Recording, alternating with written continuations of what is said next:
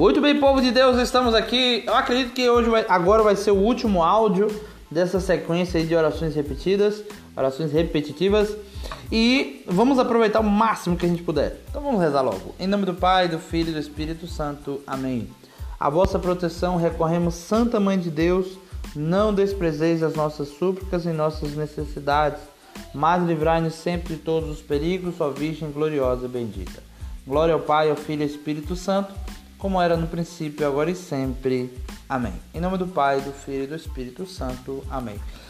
Muito bem, se você não viu, não escutou o áudio número 1, o áudio número 2 e o áudio número 3, eu convido você a voltar, a revoltar, né? A voltar aos áudios e conferir o que, que já foi meditado, o que, que já foi estudado sobre essa questão das orações, porque aí você já vai ter uma noção clara de que o que, que Jesus proíbe não são as orações repetidas, mas é as orações como os pagãos faziam aos falsos deuses, né? E aí utilizavam a multiplicação das palavras, né? Rezavam de pé e tal. Jesus também condena a oração hipócrita, né? Aquela oração que é só para as outras pessoas verem, glória a Deus, aleluia! Só para as outras pessoas verem que na verdade não tem nada de decoração.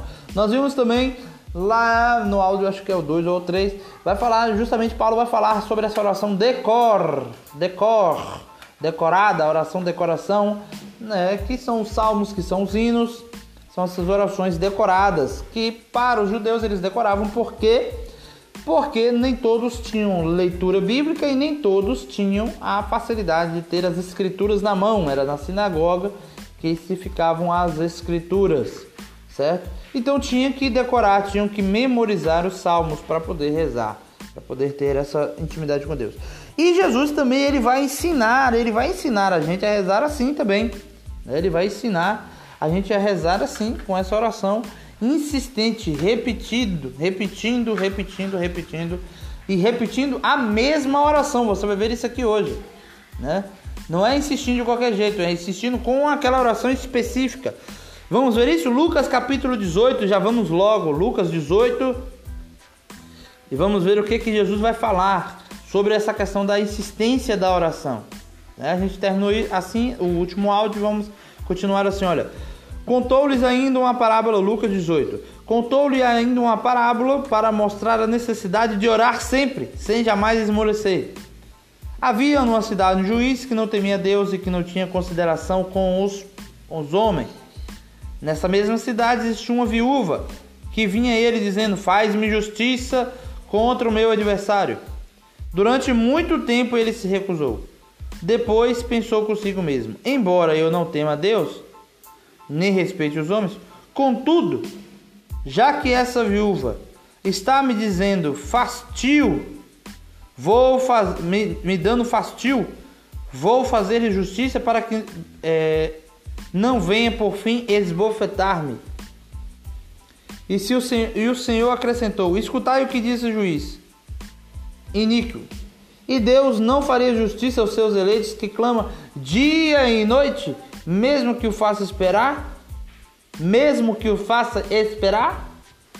Digo-lhes que fará justiça muito em breve, mas quando o filho do homem voltar, encontrará fé sobre a terra?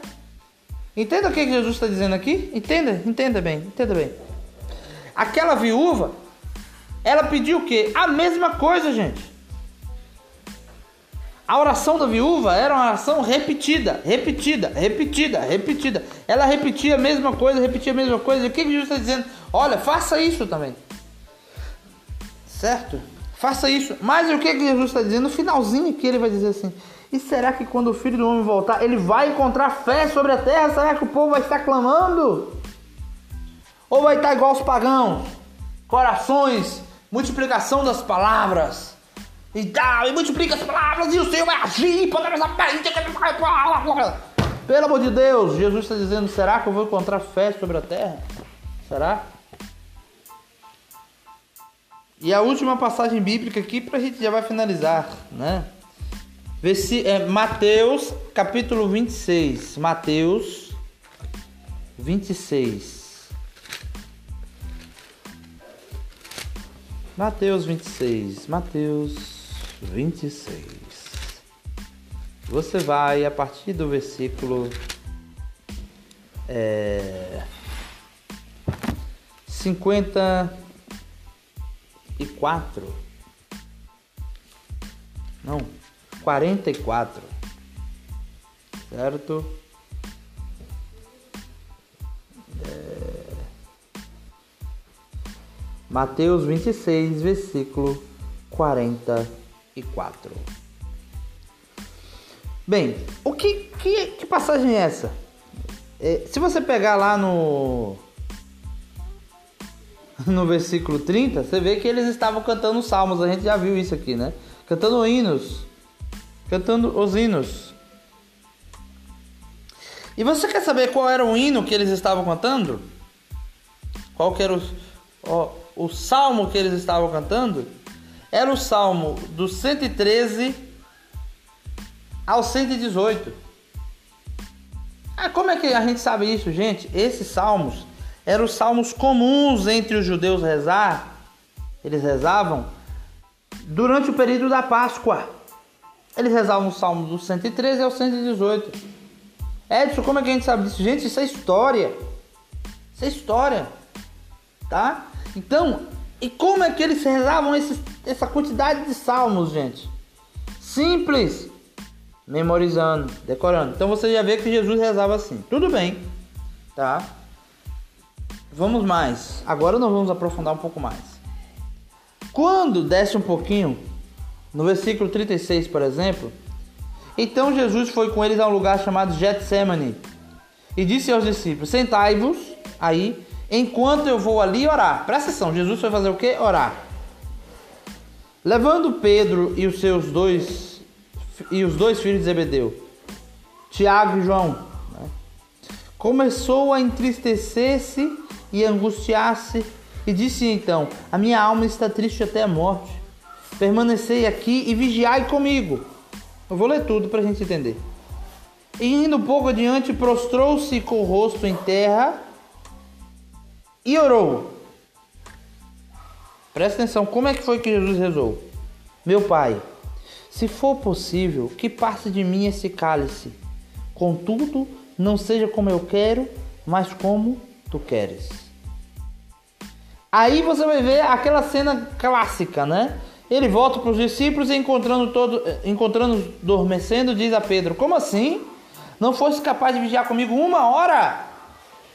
E aqui tem um detalhe: uma hora. Jesus ele rezou uma hora e voltou para os discípulos. Aí tudo bem. Será que Deus rezou, né? Vigiai e orai para que não entreis em tentação, pois o espírito está pronto, mas a carne é fraca. Afastando-se de novo, pela segunda vez orou: Meu pai, se não for possível que essa taça passe sem que eu beba, seja feita a tua vontade. E ao voltar de novo, ou seja, uma hora depois, encontrou-os dormindo, pois seus olhos estavam pesados de sono. Versículo 44. Tchá, tchá, tchá, Deixando-os, afastou e orou pela terceira vez, dizendo de novo as mesmas palavras. Ai, ai, ai, ai, ai, ai. Como assim? Jesus está usando orações repetidas, repetidas, repetidas, repetidas e repetidas. Não, não pode, Jesus, não pode. Não pode, porque está na palavra de Deus que não pode ter orações repetidas. Quem falou isso, sua anta? Jesus disse que não pode ter multiplicação das palavras como fazem os pagãos aos deuses falsos, aos falsos deuses. Largue de ser anta. Por isso que dá pra falar igual o padre falou, chamar de jumento. Mas não pode chamar de jumento não, porque jumento teve um, um papel importante. Né? O jumento levou Jesus para Jerusalém. Então o jumento não pode chamar de jumento não. Mas de anta pode. né? Olha aqui de novo, versículo 44. Deixando-os, afastou e orou pela terceira vez, dizendo de novo as mesmas palavras. Certo? Então, meu irmão, minha irmã, Era assim que os apóstolos rezavam, era repetindo os salmos, era repetindo os hinos, era repetindo as orações, insistentemente. Jesus ensinou isso, insista, insista. Como? Com a mesma oração. Você vê que Jesus ele rezou pela terceira vez, ele ficou uma hora rezando a primeira vez, as mesmas palavras, a segunda vez rezando as mesmas palavras e a terceira vez rezando as mesmas palavras. Jesus ficou repetindo, gente. Pai, se for possível, faça de mim esse cálice, mas que seja feita a tua vontade. Pai, se for possível, faça de mim esse cálice, mas que seja feita a tua vontade. Tá dando para entender ou não? Se não deu para entender, só Jesus na misericórdia da sua vida, né? mas é isso aí, pessoal. Nós finalizamos esse tema. Né? Você que chegou aqui no último áudio, volta o 1, o 2 e o 3. Estuda, pega a palavra, estuda. Edson, como é que você sabe que era o Salmo 113 ao 118 que eles rezavam lá? Gente, está na Bíblia, nas notas de rodapé. Pega as notas de rodapé. Pega, compre, eu vou dizer para vocês: compre uma Bíblia, a Bíblia de Jerusalém, compre a Bíblia, a Bíblia O Peregrino, a Bíblia do Peregrino. Né, que são Bíblias de estudo, a Bíblia de Ave Maria de estudos, não é a Bíblia normal não, a Ave Maria normal não, a outra de estudos, todas cheias de notas de rodapé, que vai te ajudar a ler a Bíblia, vai te ajudar a entender a palavra, tá bom? Então, é, é isso aí. Finalizamos essa sequência desses áudios. Um abraço, Deus abençoe. Até o próximo, a próxima sequência nossa. Em nome do Pai, do Filho e do Espírito Santo. Amém.